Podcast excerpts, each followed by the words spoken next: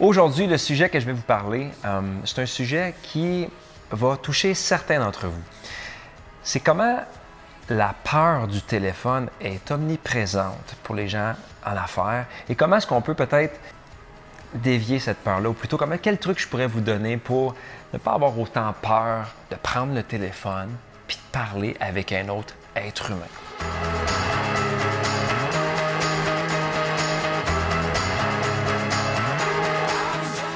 Bonjour, je m'appelle Gabriel Laflamme, je suis courtier immobilier, mais avant tout, je suis un passionné d'entrepreneurship. Puis ce podcast est directement pour les gens qui ont la même passion, qui ont peut-être une entreprise dans le moment ou qui pensent peut-être d'ouvrir une dans le futur ou qui travaillent pour une compagnie existante mais qui veulent aller chercher des outils, de l'information, des techniques pour s'améliorer dans le quotidien. Puis je peux vous aider, mais c'est pour ça que j'ai fait le podcast.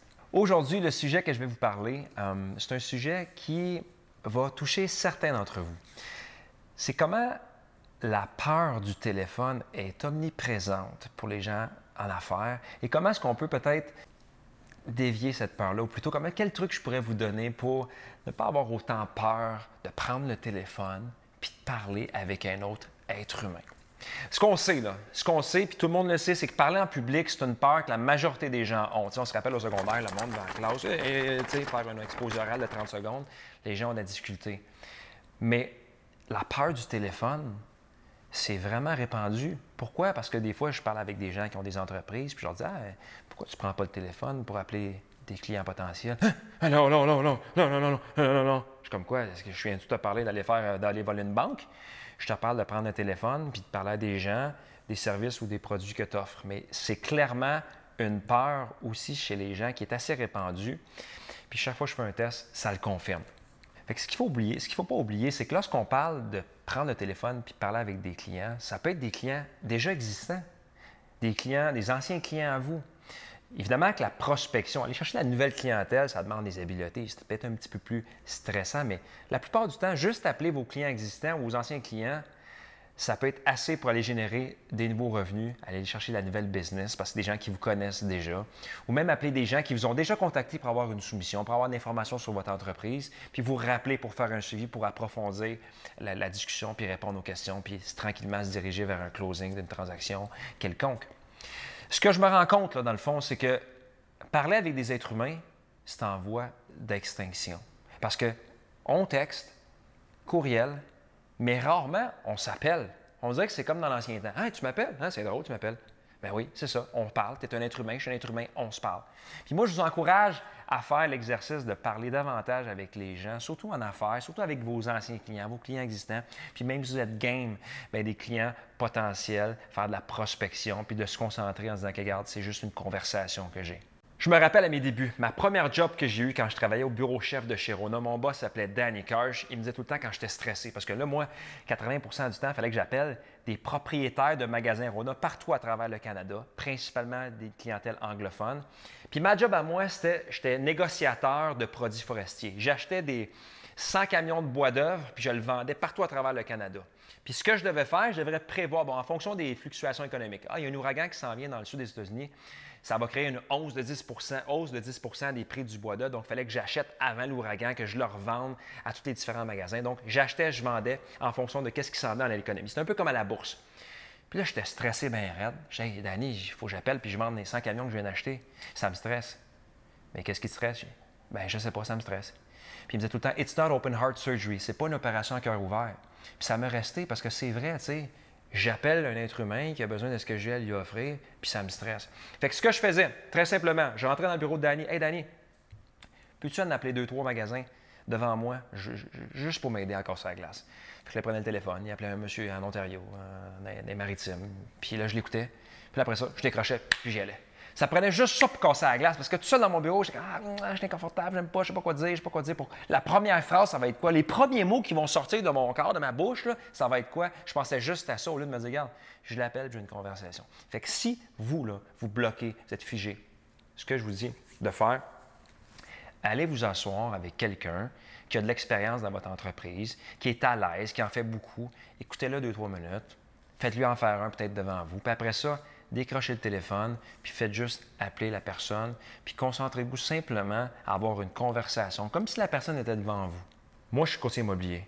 Puis il y a beaucoup de courtiers immobiliers qui aimeraient être capables de faire des appels à des clients existants, des clients, des anciens clients ou des clients potentiels. Puis les gens, ça les énerve. Fait que ce que je fais souvent, c'est qu'on se rassemble dans une pièce, plusieurs courtiers, puis j'en fais quelques-uns devant eux, puis après ça, je leur dis go. Puis là, soudainement, ah, là, ils sont capables d'en faire un, deux, trois, quatre, cinq, six. Fait qu'il faut juste les aider à casser la glace. Fait que si on reprend l'exemple de votre industrie, de votre compagnie, de votre produit ou votre service que vous vendez, bien, faites juste peut-être vous coller à quelqu'un qui est plus à l'aise, écoutez-le comment il parle, puis après ça, pensez pas trop, puis allez-y. C'est quoi le pire qui peut arriver? C'est pas question de, comme dirait mon patron, it's not open heart surgery. C'est pas une question de vie ou de mort. Il n'y a pas un ouragan qui va, va s'en venir, il n'y a pas d'incendie qui va s'emparer de votre maison. C'est juste une question de discuter avec une autre personne. Fait que là, pour vous aider un petit peu à vous décoincer, pour vous ouvrir aux possibilités de qu'est-ce qui peut être dit dans une discussion, je vais prendre différentes industries je vais vous montrer ce que je ferais, moi, si j'étais dans cette industrie-là. Puis peut-être que ça va vous aider. Bon, on prend un concessionnaire d'auto. Si vous travaillez dans l'automobile, bon, souvent, je demande aux vendeurs est-ce que tu appelles tes anciens clients? Est-ce que tu appelles les gens qui sont déjà venus visiter le concessionnaire? Est-ce que tu les rappelles pour leur lancer? La plupart du temps, malheureusement, c'est pas toujours oui, c'est non. Fait que là, je leur dis tout le temps aux gens, parce que je coach souvent des groupes de vendeurs automobiles, puis je leur dis Regarde, tu prends le téléphone, tu appelles les anciens clients qui ont déjà acheté des véhicules, puis tu leur poses la question suivante. Bonjour, monsieur, euh, monsieur X, monsieur Tremblay, par exemple. Bonjour, monsieur Tremblay. Gabriel Laflamme de chez Hyundai, par exemple. Je vous appelle, à vous une petite minute? Excellent. Écoutez, je vous appelle euh, pour savoir, j'étais curieux de savoir, ça fait combien d'années que vous avez votre véhicule exactement? Ah, ça fait quatre ans. Question pour vous, Monsieur Tremblay. En général, combien d'années est-ce que vous gardez votre véhicule avant de penser à le changer? Ah, OK, donc vous changez peut-être aux 6-7 ans, puis là, ça fait quatre ans. Parfait, j'en prends note. Monsieur Tremblay, si jamais vous étiez capable d'échanger votre véhicule actuel pour un autre véhicule neuf, est-ce que vous seriez ouvert à l'idée? Si jamais on vous donnait une valeur, vraiment une bonne valeur pour des véhicules d'échange, est-ce que vous seriez ouvert à la possibilité? C'est simple. Hein? Je l'ai appelé, je lui ai expliqué, j'ai posé deux questions. Puis c'est quoi le pire qui peut dire à ça? Non, moi je le garde 10 ans, pas tout de suite. Parfait. Écoutez, me permettez-vous de vous appeler dans quelques années? Oui. Puis par la suite, il a peut-être dit non à ça, mais peut-être commencer en disant écoute, monsieur, pendant que je vous ai au téléphone, actuellement, on a une promotion pour l'entretien, les changements d'huile. On a un excellent prix pour un changement d'huile trois fois par année. Est-ce que ça pourrait être intéressant pour vous? Puis ce qui est le fun, c'est quand on vous donne ça, puis on fait laver le véhicule gratuitement en plus. Puis en plus, on vous donne un véhicule de location pour la journée. Est-ce que ça pourrait être intéressant pour vous? Encore une fois, si vous le fidélisez avec un produit comme ça, il va peut-être augmenter les chances qu'il achète dans votre, vie, dans votre concessionnaire dans le futur. Fait que l'idée, c'est que les gens ne le font pas parce qu'ils ont peur. Mais ce que j'ai fait, j'ai appelé le client, à vous deux petites minutes. Il faut être concis. J'y pose deux, trois questions. Donc, je ne suis pas en train d'y vendre de quoi. J'y pose des questions, puis en fonction de ses réponses, j'y propose certains éléments, puis je mets ma base de données à jour. Ah, monsieur, lui, c'est au 10 ans. On va le rappeler dans, à la huitième année pour y proposer. Ça, c'est dans l'industrie de l'automobile. Maintenant, vous êtes esthéticienne, vous travaillez dans le domaine des soins. Comment est-ce que vous pouvez appeler vos clientes existantes. Bon, vos clientes qui viennent de recevoir un soin du visage, bien, vous la rappelez une semaine plus tard. Écoute, Diane, comment est-ce que est ta peau aujourd'hui? Est-ce que tu es satisfaite du résultat? Comment tu te sens? Il n'y a pas une cliente qui va être fâchée de recevoir un appel. Ils vont te voir, c'est une belle attention. Écoute, Diane, je, t'en avais peut-être déjà parlé. On offre souvent aux gens qui ont eu le soin du visage un spécial pour les soins du dos. Ou on a un spécial manucure, pédicure, puis l'agenda se remplit assez rapidement. Tu serais intéressé à en profiter avant que ça se remplisse? Il y a une chance sur deux qu'elle dise ben, c'est une bonne chose que tu me dises ça. Je pensais justement d'avoir une manicure pédicure. Mais quand je parle aux esthéticiennes, parce que j'ai donné une formation l'année dernière aux esthéticiennes, puis clairement, ils me disent non, on n'appelle pas nos clientes, nos clientes existantes pour leur proposer. Alors que des fois, ils ont un agenda qui est assez vide, ils pourraient clairement les appeler pour leur proposer, euh, pour leur discuter avec eux, s'intéresser à comment est-ce qu'ils ont apprécié le soin, puis par la suite poser des questions sur qu'est-ce qui pourrait être offert comme service. Faites juste penser, il y a tellement d'occasions dans l'industrie de l'esthétique. Ça peut être ah, un spécial pour la fête des mères, un spécial à Saint-Valentin, un spécial pour l'été pour être belle pour l'été, manicure, pédicure. Ça peut être, euh, je sais pas moi, l'hiver quand les gens font des voyages dans le sud. Ça peut être avant les parties des fêtes. Ça peut être toutes sortes de soins que vous pouvez timer euh, en fonction des différentes périodes de l'année puis simplement poser la question, vous avez une discussion. Sinon, autre que le soin du visage, y a-t-il des choses qui seraient intéressantes que tu aimerais avoir comme soin? On offre tel, tel soin, puis écoute, c'est à discrétion, mais si jamais tu as de l'intérêt, on, a de la disponibilité la semaine prochaine. Puis prenez votre agenda, puis vous bouquez. Ça, c'est pour l'esthétique. Maintenant, pour les chiro, ostéo, les massos, même concept, vous appelez vos anciens clients, vos clients actuels. Hey, excuse-moi Jean-François, question pour toi, je voulais juste te prendre une petite minute de ton temps. Comment va ton dos? Je sais qu'on a traité ton dos il y a deux, trois mois. Comment il va ton dos? Ça va bien? OK, parfait. Tu m'avais dit aussi que tu avais des douleurs à telle partie de ton corps, à ton genou. Je me demandais, est-ce que tu voulais qu'on cédule un rendez-vous pour traiter ton genou? C'est super simple. Un chiro peut faire ça, un ostéo peut faire ça. Puis ça, ça remplit votre carnet de commandes, puis ça n'a pas été compliqué. Je n'ai pas forcé la vente, je me suis intéressé à ce que la personne a eu comme traitement, puis j'ai poursuivi avec ce qu'il m'avait donné comme information quand je l'ai rencontré face à face. Puis faire des spéciaux. Vous êtes un ostéopathe, bien, vous appelez vos clients de femmes. Vous dites, écoute, on a un spécial qui s'en vient pour l'été. Euh, toutes les clientes peuvent venir avec leur, fille ou leur garçon, puis le traitement pour l'enfant est gratuit pour le premier traitement. Parce qu'on tient à, ce que les gens plus jeunes, les enfants, puissent connaître notre profession. Puis en même temps, je sais que tu es une cliente de longue date, que ça va nous permettre de traiter ta fille. Tu m'en parlais souvent, ou ton garçon.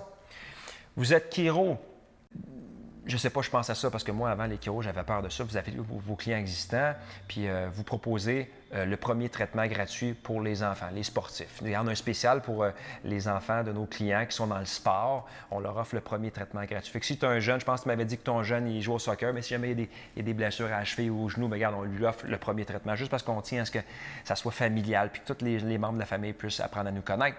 Encore une fois, on appelle les clients, on leur demande comment va la zone qui a été traitée, le, muscle, la zone du corps, puis on propose euh, un autre traitement sur d'autres zones de leur corps qui doivent être traitées, ou on propose des spéciaux, euh, des rabais. Vous êtes massothérapeute. Ben, écoute, euh, les, massages de 60 minutes sont au prix de 30 minutes pour tout l'été, parce que l'été, généralement, c'est une petite affaire plus tranquille, mais on veut encourager à avoir un agenda plus plein. La morale de l'histoire, c'est que juste en appelant, puis en se renseignant sur votre client, ça l'ouvre la porte à discuter avec cette personne-là, puis d'offrir des services complémentaires à ce que vous avez déjà offert. Puis si vous faites juste ça, vous allez vous rendre compte que c'est une mine d'or, vos clients actuels et vos anciens clients. Il faut juste se donner le trouble de prendre le téléphone. Tu sais, c'est bizarre, c'est une affaire comme ça, là, qui sert à d'autres choses que texter, par regarder les Facebook ou les Instagram, puis de faire comme Allô? Puis s'en servir pour, communiquer avec un autre être humain. C'est vraiment spécial. Essayez ça. Vous allez voir, les résultats peuvent être exceptionnels.